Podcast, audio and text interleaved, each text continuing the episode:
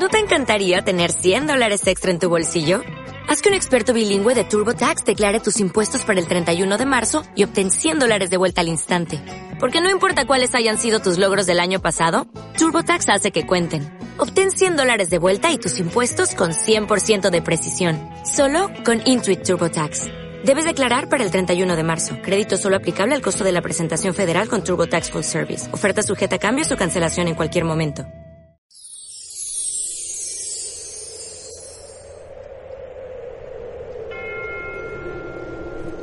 En aquel tiempo, dos ciegos seguían a Jesús gritando, Ten compasión de nosotros, hijo de David. Al llegar a la casa, se le acercaron los ciegos y Jesús les dijo, ¿Creéis que puedo curaros? Contestaron, Sí, Señor. Entonces les tocó los ojos diciendo, Que os suceda conforme a vuestra fe. Y se les abrieron los ojos.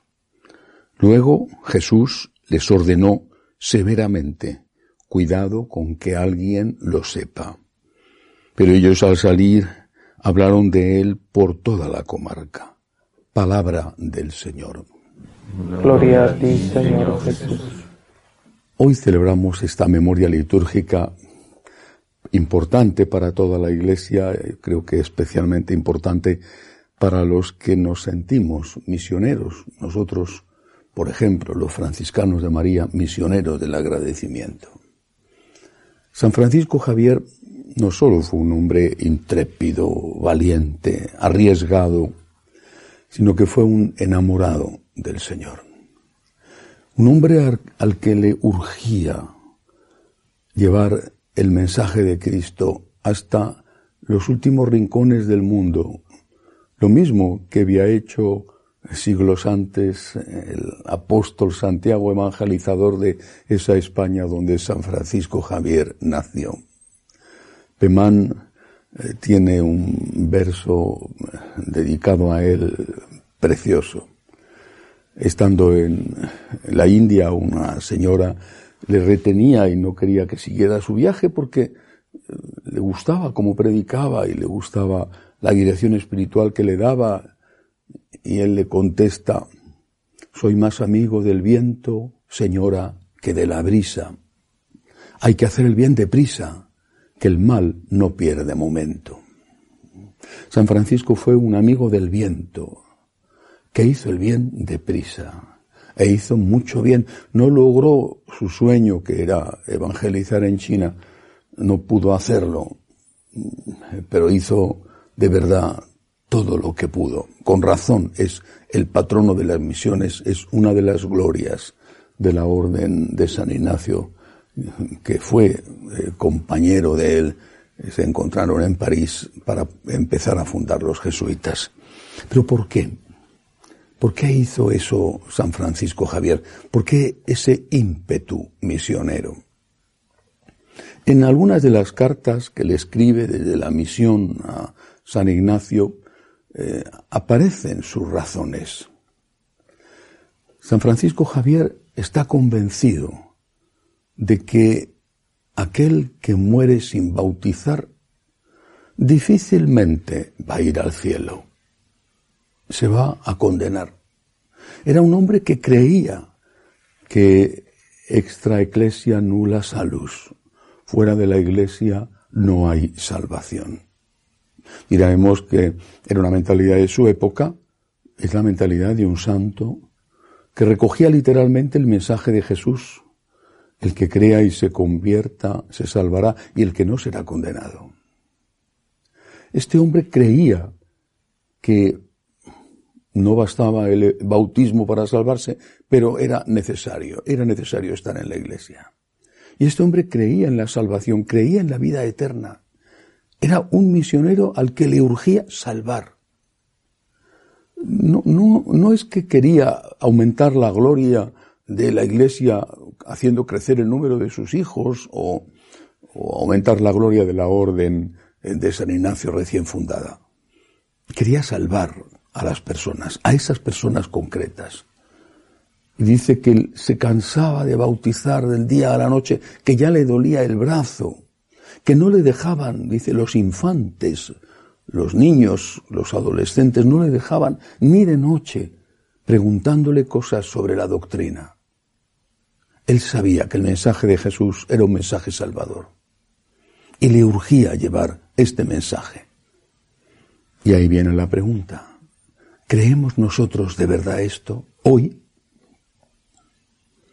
Porque se ha difundido la atroz herejía, la mentira infame de que todo da lo mismo. De que para salvarse no hace falta ser católico. O no hace falta ser un buen católico. De que al final lo que importa es ser, actuar conforme a la propia conciencia, sea como sea esa conciencia, ni siquiera rectamente formada. Una conciencia elástica, una conciencia como un chicle que se estira, como una plastilina que se amolda a las conveniencias de cada uno, y que como Dios es bueno, pues entonces se va a salvar todo el mundo. Al final los que dicen esto, en realidad, han dejado de creer en la salvación y en la vida eterna. San Francisco Javier, los santos, los que nos han precedido, gracias a los cuales tenemos fe nosotros, bueno, pues ellos no veían las cosas así. Estaban seguros y por eso actuaban de ese modo. Estaban seguros de que si no evangelizaban no iban a llevar la salvación y que se iba a perder la gente en esta vida y en la vida eterna porque no habían conocido a Jesús. Conocer a Jesús, bautizarse, recibir los sacramentos, era el único camino de felicidad plena aquí en la tierra y desde luego la puerta para estar eternamente con Dios en el cielo. Sin Jesús no se puede ser feliz aquí, plenamente feliz, aunque se tenga accesos de felicidad. Y sin Jesús, ¿cómo vamos a entrar en el cielo si aquel que nos ha abierto las puertas del cielo le hemos rechazado porque no hemos querido seguirle? Claro, alguno dirá, pero ¿y, qué culpa tiene el que nunca ha oído hablar de Jesús? Bueno, pues dejémosle a Dios que haga de Dios. Dejémosle a Dios que sea el juez, el que decida. Yo no soy quien para decidir. Dejémosle a Dios que haga de Dios. Que decida, esta persona nunca me ha conocido, nunca me ha podido venerar, nunca me ha podido adorar, nunca me ha podido seguir. Dejémosle a Dios que haga de Dios y que decida con su justicia misericordiosa lo que quiere hacer. Pero mientras tanto, hagamos todo lo posible para que el mayor número de seres humanos conozcan al Salvador, vivan en la tierra siguiendo al Salvador y se puedan encontrar un día en los brazos del Salvador para toda la eternidad. Pero, insisto, ¿de verdad creemos en la salvación, en la vida eterna, en la obra redentora de Cristo, o al final ya no hemos, ya no creemos en nada y hemos dejado atrás toda la fe de nuestros mayores para convertirnos en personas que tienen una apariencia de fe, una rutina de fe, pero no una fe viva, profunda, verdadera. Soy más amigo del viento que de la brisa. Y hay que hacer el bien deprisa. El mal no pierde momento. Una preciosa poesía aplicada a San Francisco Javier, que debería de ser aplicada también a cada uno de nosotros, sobre todo los que somos misioneros. Que así sea.